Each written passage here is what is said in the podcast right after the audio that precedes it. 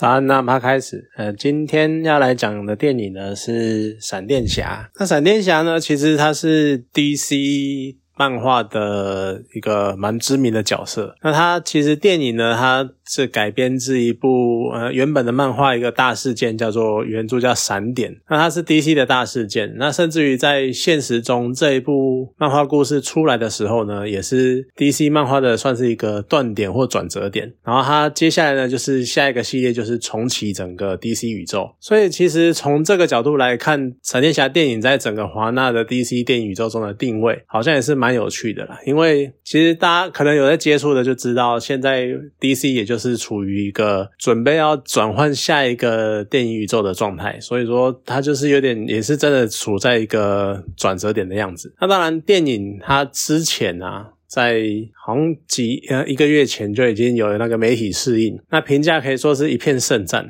可是我觉得自己看完之后，我的结论是，你去看去除那个评论者，他可能就拿人手短嘛，他们可能就是有一些利益纠葛或干嘛的，所以他不好意思讲的太死，或者说多少会美化一下。那你扣掉这一些评论者好了，那你有办法想到想抢先去看的那些影迷，多半都已经是狂热者，甚至于资深一点的，他搞不好。从很久以前就开始追美漫了，然后说了大事件，说大大小小事件都知道。那甚至是电影呢，也不用讲，就是蝙蝠侠一二三四全看，然后那个超人也是从第一集就开始狂，就就开始看这样子。所以对这些粉丝来说呢，闪电侠中它包含了非常非常多的情怀元素，那很容易就会引起这些粉丝的共鸣。毕竟就是连我这个只接触过一些花边新闻，就譬如说我可能知道哈，第一代蝙蝠侠是谁谁谁，然后第一代超人可能是谁谁。谁之类的，就对我这些对我这个只有花边新闻的路人来说，就很多桥段都可以很产生一些蛮感动、蛮感人的那种感触。可是呢，对于一般观观众来说，因为他们没有这些背景，所以他可能就只是觉得啊，这是一个还蛮不错的爽片，可能就这个样子而已。不过呢，说实在的，多少会想要先吐槽一下电影的特效，就实在是蛮鸟的。虽然说我知道，就算是这样的特效水准，他也是花超多钱、超多预算在做的。另外一方面呢，闪电侠因为他的特殊能力就是超光速、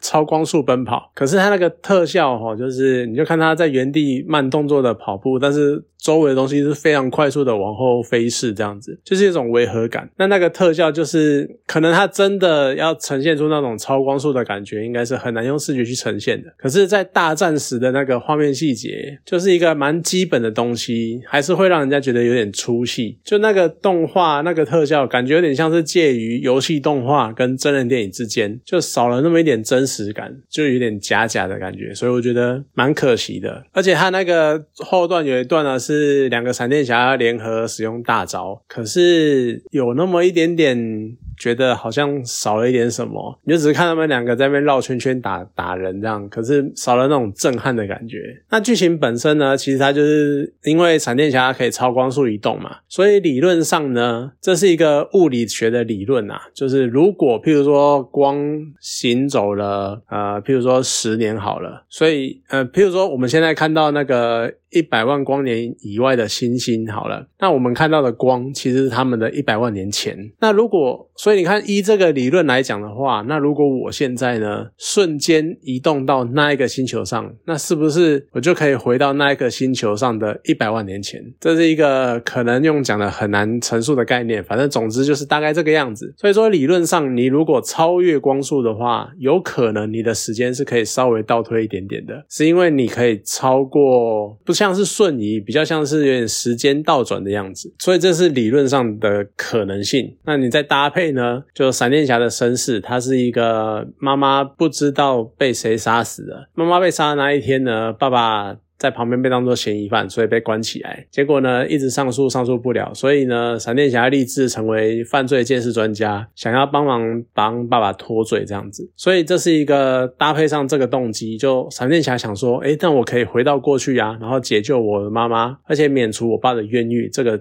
动机，然后来展开闪电侠这一次的故事。那其实，在时空题材已经被大量利用的现代社会，现代我们观众的心中啊，其实时空悖论已经，呃，时空悖论已经是一个蛮常识的状态了。就大家都知道，譬如说最有名的嘛，你去杀了你阿公，那你你还会不会存在类似这种的东西？所以呢，很自然的，你既然是回到过去，然后改变事情，那它理论上剧情就是一定会引发一连串的事件，然后产生蝴蝶效应。所以呢，你到最后为了让一切回归原状呢，你就必须让史历史照它应有的样子前进，这样子。那其实故事的本身就是中规中矩，而且它有好好的去补洞，就每一个步骤、每一个做法，它都有去呃，我觉得算蛮完整的去解释它，然后不太会有太多的 bug。然后它也有好好的让蝙蝠侠去陈述这个版本的时空理论是什么概念，比如说你就像那个意大利面理论啊，就是什么你的时空交错啊，是固定注定会交错的，但是。你并没有办法回到过去，然后改变未来之类的。然后甚至于呢，他还顺便呛了一下漫威，就是之前那个复仇者联盟时终局之战的那个时空论。就他们会讲说什么，你做一件事情会导致一个分叉。他们说其实不是那个样子，是 DC 的版本，就是说你就是注定会回到那个地方，然后去做出那件事情，但是一切会照原样继续再前进。你的两个时空线只是交错而已，并不是突然产生的这样子，就是各自的时空论论述有点不一样。甚至于整部电影呢，直到最后的最后，他都还要用有一种算黑色幽默的方式，再次强调，就是这个时空事件一点点都不能跟动。因为电影最后呢，是闪电侠虽然说跟妈妈感觉好像放下了，好，他知道他救不了妈妈，但他觉得那我可以救爸爸，所以呢，他去调动了那个。番茄酱罐的位置，然后做一个证据。可是没想到呢，同样的再度创造出另外一个时空，然后这个时空里面呢，又不是原来的那样子。所以说，等于说他要回到原来的宇宙，他就一定要让所有的事情都照原本的宇宙的那个样子去进行。就是你注定就是要，你不讲注定，你就规定了，你就是一定要这样做就对了。就再一次强调了时空的事件一点点跟动都不行。而且他最后呢，就是跟妈妈道别的那场戏。其实我觉得在情感累积上还不错，就是面对面的有聊到啦，那也有就是类似停住时间，然后讲他的啊，可能有的人会觉得像来自星星的你之类吧。但是很可惜的，就这些，不管你补的再好，或者是你的那个亲情戏再怎么感人，在我心中呢，就这种题材就都有一个顶点作品在，像是那个亲情梗，你跟妈妈道别干嘛的，在我心中有一个顶点是真爱每一天，它就是这个故事那个累。积的情感什么东西，这个东西这个是最顶，没有办法超越的目标，这样子。尖端。那有关这种什么时空线的轮回啊，或是迷失啊，或者什么你必须做同样的事情啊，然后重复这个时间线之类的，更是有。超时空拦截这一部，我觉得算是神作吧。它已经是我觉得时空系的作品里面，这个这部对我来说是第一名。所以呢，我看完整个闪电侠的剧情，我就会觉得说，嗯，还蛮还蛮有趣的。但是我完全不惊艳，因为我觉得没有超越这两部作品。可是电影中呢，它有很多很多很多的怀旧旧元素，那倒是蛮让人惊喜的。虽然说我没有看过早期的超人电影啊，但是我猜那些影像形象应该都是过往超人演员的影像吧。可是，就你历届超人都出来了，但是你的亨利卡维尔呢就没有直接现身，就你给我个背影干嘛？或是那可能不是背影吧，就是一个黑黑的剪影，就你露一下正面会怎样？你就出来嘛，反正正义联盟都出来啦，对不对？那那个钢骨啦，然后神力女超人呐，啊水最后水行侠都出来，而且大家都有露脸，那你为什么不能露脸？可是呢？有一个非常令人惊喜的，真的是惊喜，就是尼可拉斯版、尼可拉斯凯奇版的超人居然有出现。这真的是一个超级，如果有在呃跟随这些影视圈消息的话，你就会多多少少知道这个，我算我觉得非常非常重要的彩蛋。因为尼可拉斯凯奇呢，其实他一直都想要演超级英雄电影，但是他一直都演不到。哎呀，最大的梦想呢，就是去演超人，但是从来每次选角都没有上，结果拖啊拖啊拖，他好不容易，甚至于是演艺生涯可能已经到了开始。算走下坡的状态了，然后他才跑去接的，譬如说像 Kick-Ass 啊，或者是像什么恶灵战警啊，平票房还不好这样，所以 没想到他是用这种方式去圆梦，就是算是客串的形式，而且除了。尼可拉斯凯奇外，另外还有一个也让我非常惊讶的，就是最后的乔治克隆尼的出现。因为毕竟乔治克隆尼演的那一部蝙蝠侠被视为他人生的污点，尤其是当初那一部片被亏到爆，再加上蝙蝠侠蝙蝠侠的造型也是被酸啊、被攻击干嘛的，所以他几乎完全不会承认说他演过蝙蝠侠这件事情。你每次跟他讲蝙蝠侠，他会跟你翻脸这样。不过我觉得他也是蛮贼的啦，就他来客串归客串，可他是以布鲁斯韦恩的角。色出场，而且呢，我记得是闪电侠。我问他说：“你是不是蝙蝠侠，或者蝙蝠侠怎么样之类的？”乔治克隆尼还讲说：“你是在讲什么傻话？”那脸下面消微，就完全也是不承认他曾经演过或他有扮演过蝙蝠侠这件事情。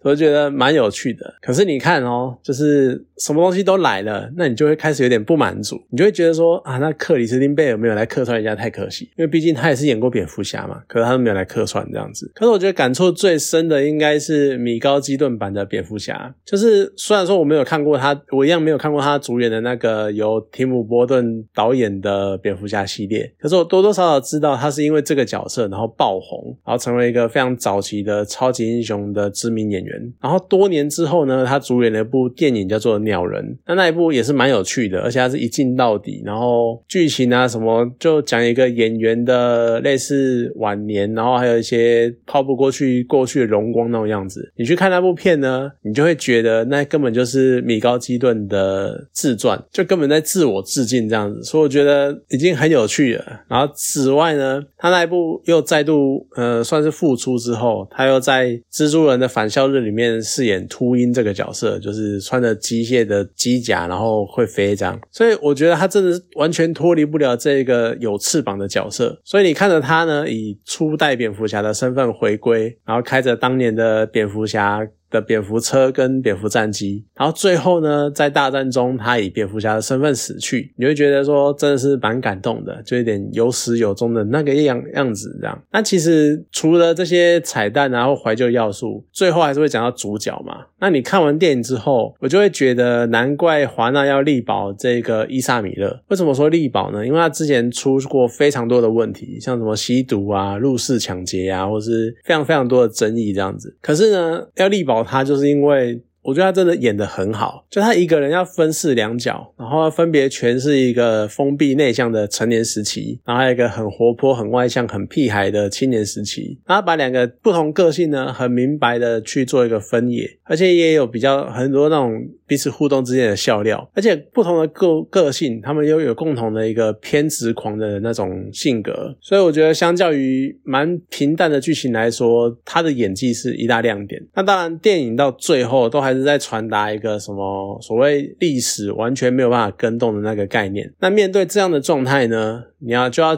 学会如何去接受跟放下，然后往前走，就变成一个很重要的课题。那其实大部分的时空电影到最后很多都会走向这个选择这条路线，就在讲你要怎么样，呃，会发生的就是会发生啊，然后你要去接受它之类这样子。只是看多这样的题材，难免会有那么一点点腻。所以呢，这可能也是当初复仇者联盟终局之战能够这么成功的一个因素。因为当然当初的那一个剧情它存在一个时空的瑕疵，有蛮多 bug 的。可是呢，他们还是终究成功扭转了未来。所以我蛮希望就是。能够有这种蛮新颖的分支，然后能够更加合理，然后去突破所谓的时空悖论的那种新故事。好了，那今天这部电影呢就讲到这边，好，谢谢大家。